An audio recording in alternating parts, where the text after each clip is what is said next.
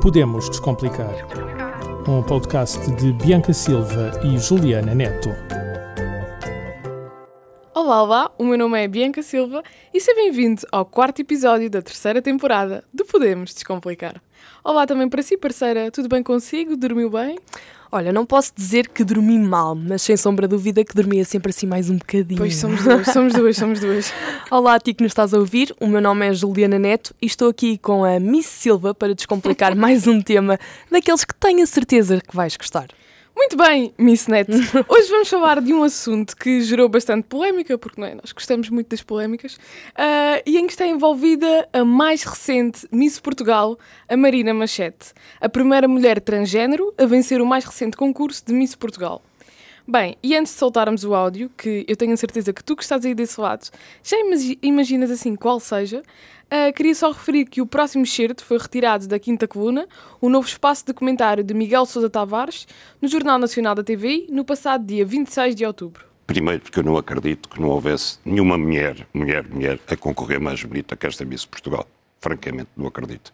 Eu sei que o curso não se escuta, o júri terá o dele, mas eu, francamente, não acredito que não haja uma portuguesa a idade de concorrer mais bonita que esta Miss Portugal.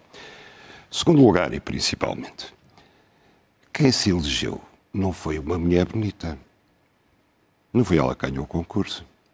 Foi uma operação, ou várias, cirurgia plástica mais medicina molecular. Foi isso que foi eleito. Porque ela é trans. Exatamente, porque ela é trans. Portanto, Transsexual. Portanto, o que o júri apreciou foi o resultado de sucessivas operações plásticas que correram bem e tratamentos moleculares ou celulares. E é esse o resultado, Zé Alberto. Zé Alberto, casavas com esta mulher. Não me comprometo de todo. Não, porque casavas. Não, não, não, não, de todo, de todo. E tu, tu também não. Já. Eu também não, de maneira nenhuma. Bem, não me vou pronunciar sobre este momento deplorável entre o jornalista José Alberto Carvalho e o comentador Miguel de Sousa Tavares e por isso vamos lá ao que interessa hoje. Dá-lhe, dá-lhe. Posso? Jornalismo. Estará a imparcialidade em vias de extinção? Miss Bianca Silva, passo-lhe assim a palavra. Bem, o destaque que vamos dar aqui hoje, a este mesmo momento, é o seguinte. Um jornalista, por muito que concorde ou não concorde com o que está a ser dito por parte do seu entrevistado, não deve nunca, e volto a frisar, nunca, expressar a sua opinião. Pois qual é que é o intuito da atividade jornalística? É relatar os factos, com rigor e exatidão, com o objetivo de que os cidadãos interpretem o que é dito e tomem então uma posição consciente e baseada nas suas próprias crenças pessoais. E portanto, posto isto, Juliana Neto, queres, queres nos informar onde é que todos estes direitos e deveres dos jornalistas estão inseridos? Onde é que eles estão? Só para as pessoas não pensarem que fui eu que inventei todos estes deveres. Porque assim, podia ter sido, mas não fui. Bem, primeiro queria mostrar assim o meu desagrado, mas mete desagrado nisso, por ter sido despromovida de Miss. Ah, pensava, credo, pensava que estavas a falar dele. Não, não, mas isso também, tenho um enorme desagrado. Mas bem, vamos lá ao que interessa. em Portugal, a atividade jornalística é regulamentada e temos que ver isto bem por quatro formas a lei da imprensa, o estatuto do jornalista, o regulamento da carteira profissional do jornalista e, por último, mas não menos importante, o código deontológico do jornalista. Muito bem. Ah, estudei a lição, mas foi de direito. mas antes de falar então em concreto daquilo que foi posto aqui em causa, queria soltar o áudio do pedido de desculpas que foi feito pelo jornalista José Alberto Carvalho para com os seus espectadores nesta segunda-feira, dia 30 de outubro. Uma atitude irrefletida que cometi na quinta-feira passada, na última vez que estive neste estúdio, abalou, para algumas pessoas, essa relação de uma forma que não pretendi, que não defendo e que não corresponde ao que sou. Por uma razão importante, estava em causa uma pessoa. Chama-se Marina Marchete, a vencedora do concurso Miss Portugal.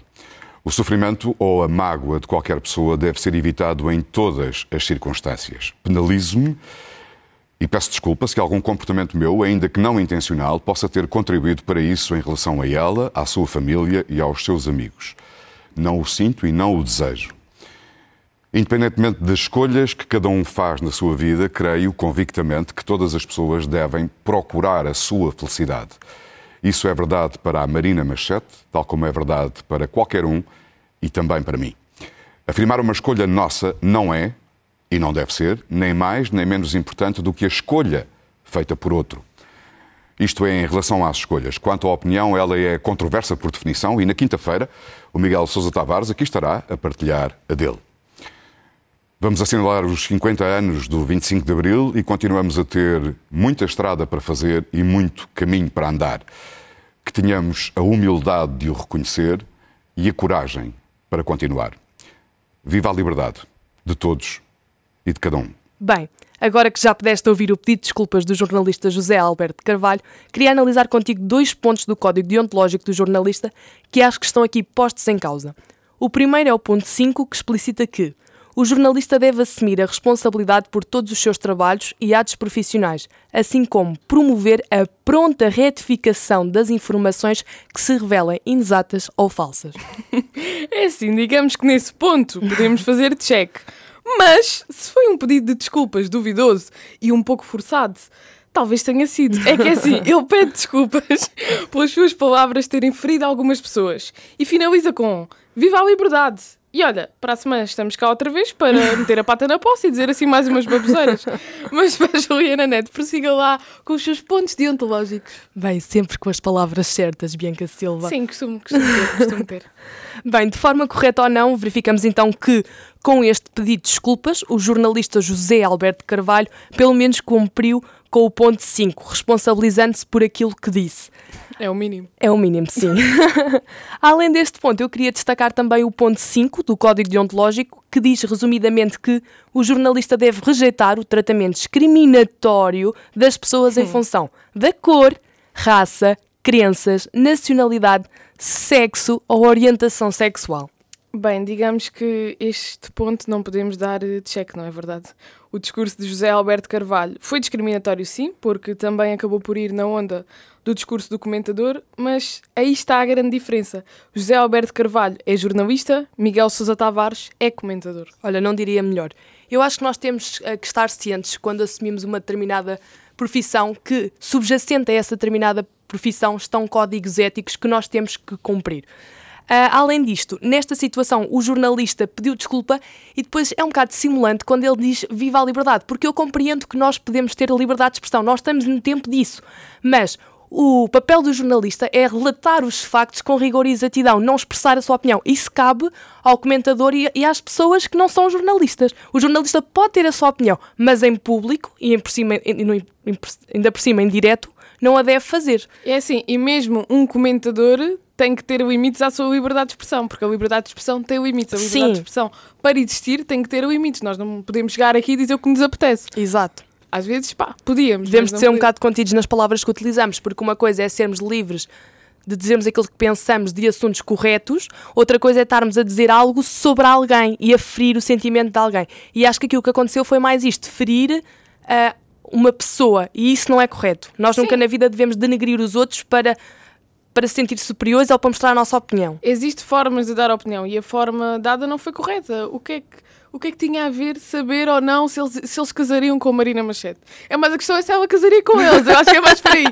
Mas pronto, quem sou eu? E para além disso, eu acho que também a nível da penalização devia de ser uma coisa alterada no jornalismo, que é, eh, às vezes é 8 ou 80, as pessoas recebem um aviso ou então ficam logo sem carteira jornalística. E eu acho que as penalizações que têm que ocorrer têm que ser penalizações ajustadas e instruídas, ou seja, a pessoa recebe o aviso, mas também recebe ah, a justificação de porque é que aquilo é mau e como é que aquilo afeta as outras pessoas e não é chegar lá e fazer um pedido de desculpa, olhem, desculpem pelo que eu disse, mas esta semana há mais. Tipo, E viva a liberdade! e viva a liberdade. Pois realmente viva a liberdade, mas Sim. não é neste mesmo contexto. Exato, eu acho que foi mal aplicado ah, as palavras que ele utilizou.